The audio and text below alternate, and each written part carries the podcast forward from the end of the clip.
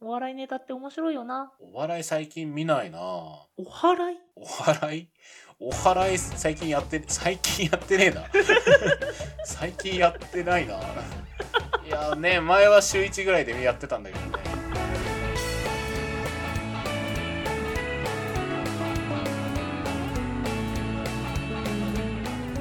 くしゃみ止まんなくなるよおう笑いする行ん、花粉症。こうかそこに済ますのいや、そこで済ますんかい。行こうかああ、まあちょっとせかされちゃったんで行きましょうか。はい行こうよ今回も始めてまいりましょう。せーの。23ラジオ。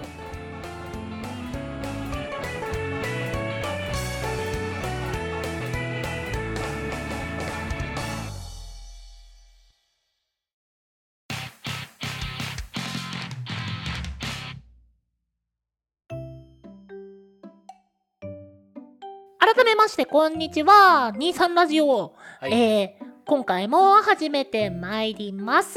お相手は私、んごと。ケトバです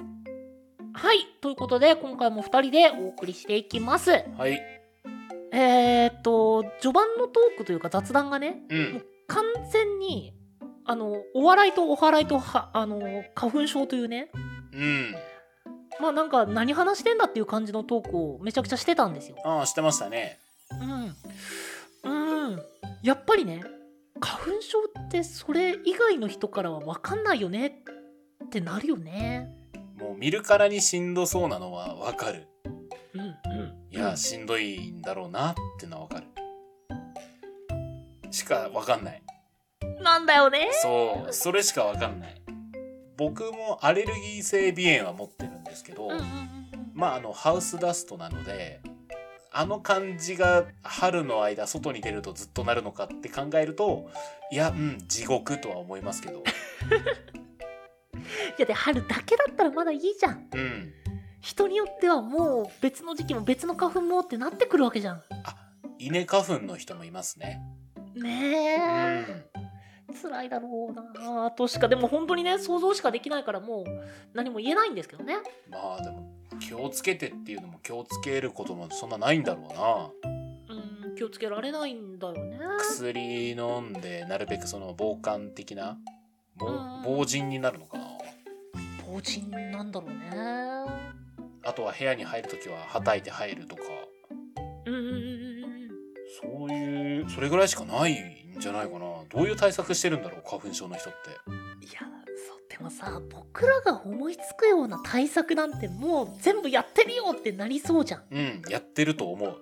本当に何も言えないうんあの強く生きてしか言えない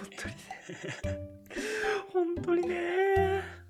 わわかんないけど辛いのはなんか見て取れるしか言えな本当にいねまあっていうまあねねうんうん健康的な2人というか、まあまあまあまあ花粉にはやられてないですけど、まあいつ来てもおかしくないからねそうそうそうそうそそうトリガーがあるらしいですからねなんかううんんまあちょっといつ来てもいいように自分らは準備をするくらいしかできることがないんですけどそうだね花粉やっぱ年々ひどくなってるのかないやーなんか花粉飛んでるとかわかる人いるじゃないですかうなんかん、い冷圧やなんかは花粉症の人とかあここら辺花粉やばいみたいなあー、うんそのレベルに行くどころかそもそも花粉ほんと飛んでるぐらいの人なんで僕あーまあそうだね、うん全然わかんないですまあ、冷圧ゼロなんでね我々そうそうそうそうでもなんかその感覚はわかる俺もねほこりやばいとこ入った瞬間わかるもうんんうんうんあこれ俺限界活動時間10分だなみたいなあのエヴァンゲリオンみたいにピピピピピピって出るそうそううそうそうそうそうそうほんとそんな感じわかるわかる活動限界まで残り10分マジでわかるあれはあと埃がやばい服とかも触った瞬間にわかるあこれあの着たら今日鼻水止まらなくなるやつみたいになるあーでその瞬間もう洗濯機突っ込んでるあーねでもその突っ込んだだけでも本当に5分後ぐらいに鼻がジュルジュルしてくるーあ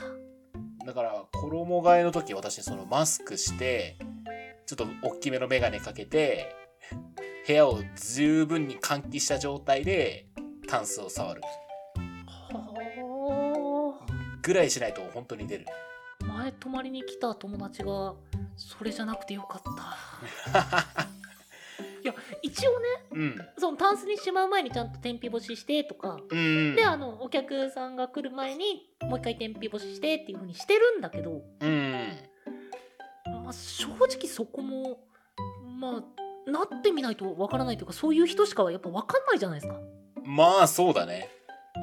なんかだってこことここ使ってこの布団使ってって言って友達に部屋をさ通した時にゲホゲホ言い出されたら「ごめんよ」ってなるじゃ ん。いや、でもさすがにね、あの、私、友人の家に行くときは気をつけたり、薬飲んだりしてますけどね。あーなるほどうねん。。遊びに行くぐらいだったら全然大丈夫だけど、布団借りたりとかするときはさすがにね、あの、それで傷つけることがあるから。あーまあそうだろうね。ただ、あの、なんだろう、私と旅行行くといいですよ、だから。あの、ホテルに入った瞬間に清掃が行き届いてるかわかりますからね。一回それ友人に、あーここね、多分あんまり清掃されてないよって言われた時に行った時に友達が、お前姑かよって言われる。いやまあ実際問題1回の清掃で綺麗に全部なりますっていうわけでもないし、うん。で回転率が良かったら全部の部屋がうまく回るんだけどそうじゃなかったらまたね溜まるのもある程度はしょうなしょうがなしっていう感じだろうから、うんうんうん。まあなんとも言えないんだけど泊まる側がもしそういったハウスダストに敏感な方とかだったらやっぱなるようね、ん。なるね。やっぱお高い宿だったら大丈夫みたいななんかそういう法則あんのない。あないんだないない全然ないあのなんかこれ載せていいかわかんないけど一回なんか結構高めなホテルに泊まった時に出てああのむっちゃゃくちゃ安いいわゆるラブホテル泊まった時まなんともないとかもざらにあるんでうんうんうん全然うんもう法則とかないですおあとね単純にこのハウス出すと大丈夫とかもあるんですよあそうなんだそうなんですよだから僕部屋が散らかっても僕自身は何ともなかったりするんですよほーだけど綺麗にしててもなんか出る時は出るんですよもうやっぱじゃあ運な部分があるんだあるかもしくはなんかカビの一種に反応してる可能性ありますあーそういうことねうんでも検査はしてないので細かく薬飲めばあー収まるレベルなんでだからそこまでは調査してないけどみたいな感じかななるほどね、うんいやー病気怖いっすうん健康第一っていうとこでいきますかお題ボックスなんかすすごいすごい乗り気じゃないうんいやもうやややる気満々よどっちああもうバチバチよ まあではバチバチのおけどまに頑張っていただくトークテーマボックスいきましょうかはいはいということで今回もトークテーマボックス引いていきたいと思います、まあ、トークテーマボックス、まあ、毎度のことながら説明させていただきますトークとトークの間を探していきます以上ですはいさあ今回はどんなトークテーマが出てくるのか今回のトークテーマはノーカットとフリクションの間ノーカットノーカットえ、あれですか映画のよくあるノーカット的なやつの話のノーカットですかわかんない多分それじゃないノーカットか。どうしよう自分で書いてて本当にわかんないえあの、へ1984だったっけなんだったっけ命を懸けた伝令って映画の中にその、ワンカットに見えるように撮ってるみたいな映画はありますけどね。カメラを止めるなもう確かワンカットワンカットだったよあーねほんほん命を懸けた伝令の方はワンカットに見えるように撮ってるので、実質的にはワンカットじゃないらしいんですあけど。ーあとなんだっけあのケトバに一回おすすめされたうん。あの映画何だったっけ俺いろいろおすすめしてるからなあのー一つの部屋になんか役者さんたちを閉じ込めて 閉じ込めてって言ったらあれだけどおおなんかえっ、とこの監督とはもう二度と仕事しないみたいな感じの感想を出していったっていう映画あれ何だったっけえそれドックビルの話してるあドックビルだえドックビルはワンカットっていうか部屋じゃないですよあれあそうなんだあれは倉庫に街の地図を床に書いてあの実際にそこに町がある程でお芝居をしてるっていう映画ですねあれノーカットではノンカットじゃなかったはずあれはうんうんうんいや多分そのノーカットだよねうんなんか急にハイレベルなお題を持ってきましたねもうんいや過去の僕に聞きたいノーカットノーカットいやだからパッて開いた時に「え何これ?」ってノーカットか、まあ、ノーカット映画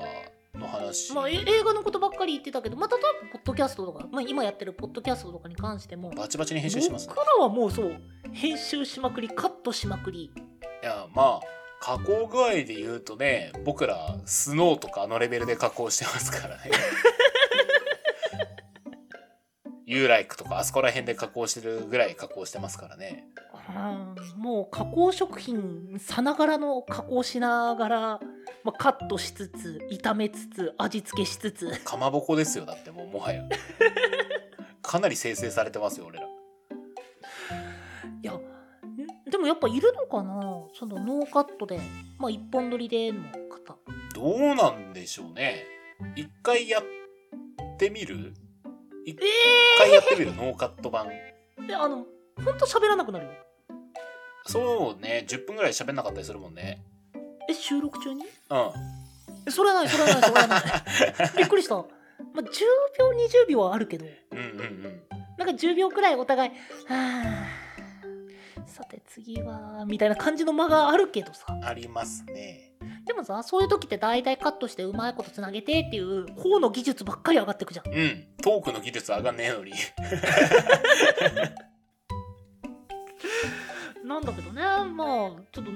と、まあ、今回はノーカットとフリクションということではいフリクションはね皆さんご存知だと思いますけどあれですね消せるボールペンってやつですね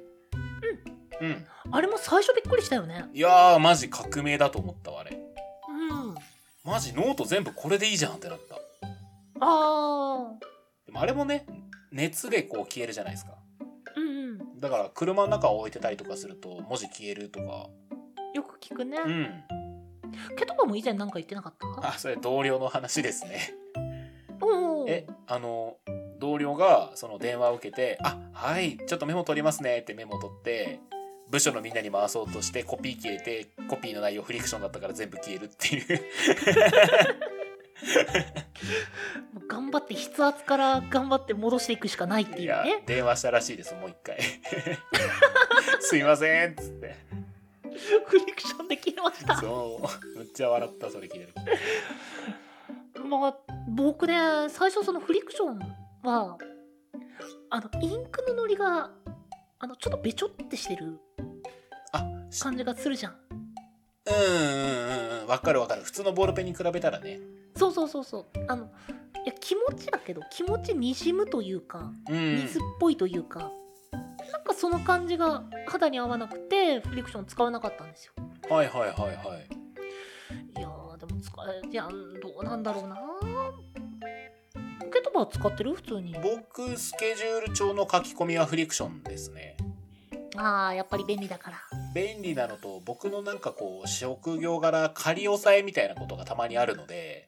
しょっちゅう変更があるんですようだからあのボールペンで書くとねすげえ訂正な数になるかんうんうんうんら うん汚くなるんですよね結局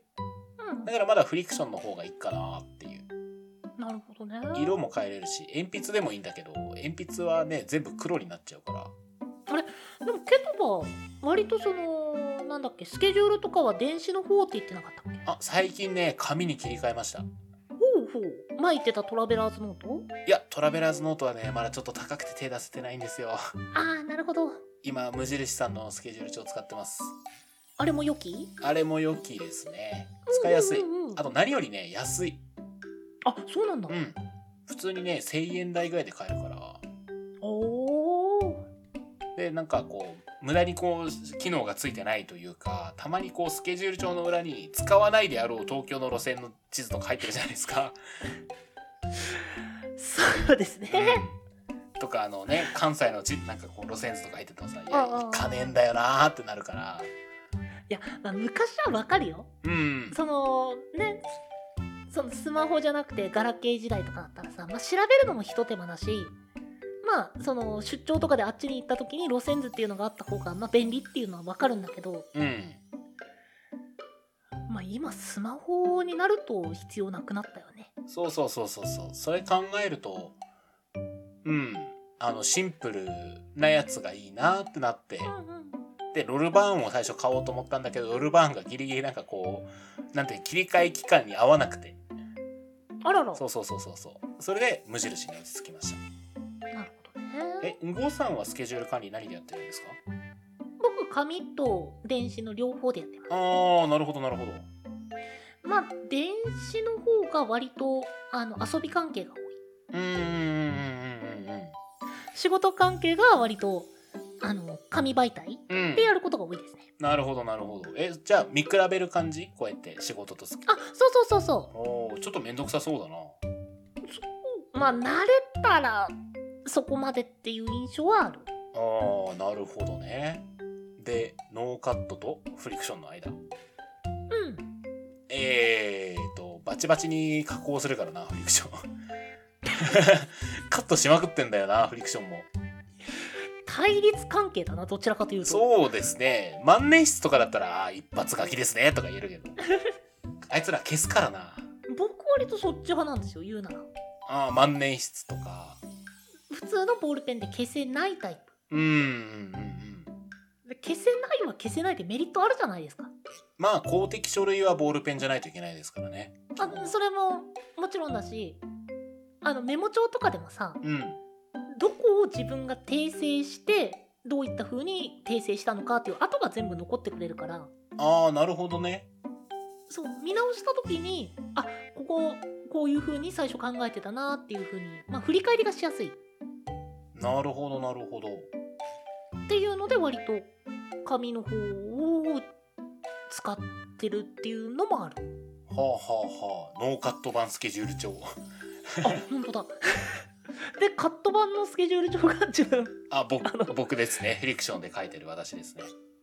あのいや電子の方は多分そっち僕もああまあそうか電子は基本的にそうなるね情報の重要度かな自分のうーんそれともちょっと違うしな、まあ、友達と遊んでる時に手元にその紙のスケジュール帳持ってないっていうことが多かったからなんだけどああなるほどねいやこれむずいな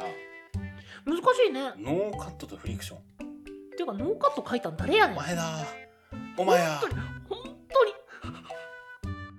なんやねんノーカットってノーカットの題材これカットしないといけなくなる可能性あるぞえノーカットはカットされました頭痛が痛いああ。 ノーカットとフリクショ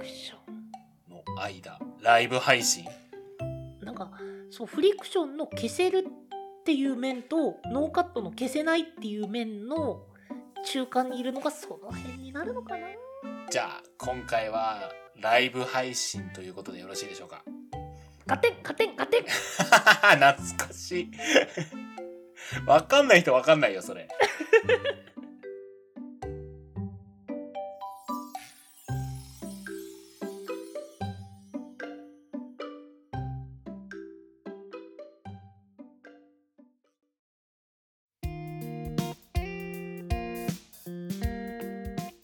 23ラジオ、エンディングのお時間となってしまいました。はい今回は、えっと、ノーカットとフリクションの間という、まあ、マジ、どこどこな割に結構なんかお利口さんな答えを出そうとしましたね今回は何やってんだようそんなの23ラジオじゃないよごめん じゃあノーパッドとフリクションの間は博多通りもんというこおとでっとなぜそれを博多のトーク会の時に出さなかった 博多の時は塩だ塩だって言ってたのにいやー難しかったね難しかったこれだけ別々と言うよりはあのノーカットってダメだと思うんですよむずまずノーカットだけでそんな話せな いよ結構頑張ったよ映画の方に持ってってだって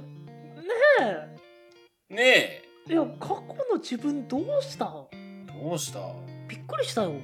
弾いた時からえってなったちょっとその時間の運動をちょっと倒しに行こあっさり倒れるぞ ーハリセン一発パコーン叩いたらビクーンなって止まるよう未来から来た俺はお前を止めに来た その題材はダメ だちょち ょっと待ってちょっと待ってあの未来から来たってそっちの方が重大だからね未来から来た君ならわかるよねわかるよね3ヶ月後の未来から来たもうちょっと過去行けや もうちょい先あるやろ3ヶ月でどんな技術革新あったよりにもよってなんで3ヶ月前しかもそんなめちゃくちゃなすごい技術改革をなんでこんなしょうもないことに使った無駄な技術だったんだなまあでもね、まあ、技術って何から発展するかとかも分かんないからねうん未来は無限ノーカットどやはいそれではエンディングいきましょうごめんなさいいいよ待ってくださいいいよごほめんら行こう行こう大丈夫大丈夫面白かったよはい、えーということでご意見ご 露骨にテンション下がってるやんはいえっ、とご意見ご感想ご質問じゃんじゃんお待ちしております概要欄にありますメールアドレスか各種 SNS にてお願いいたしますお相手はケトバとんごでした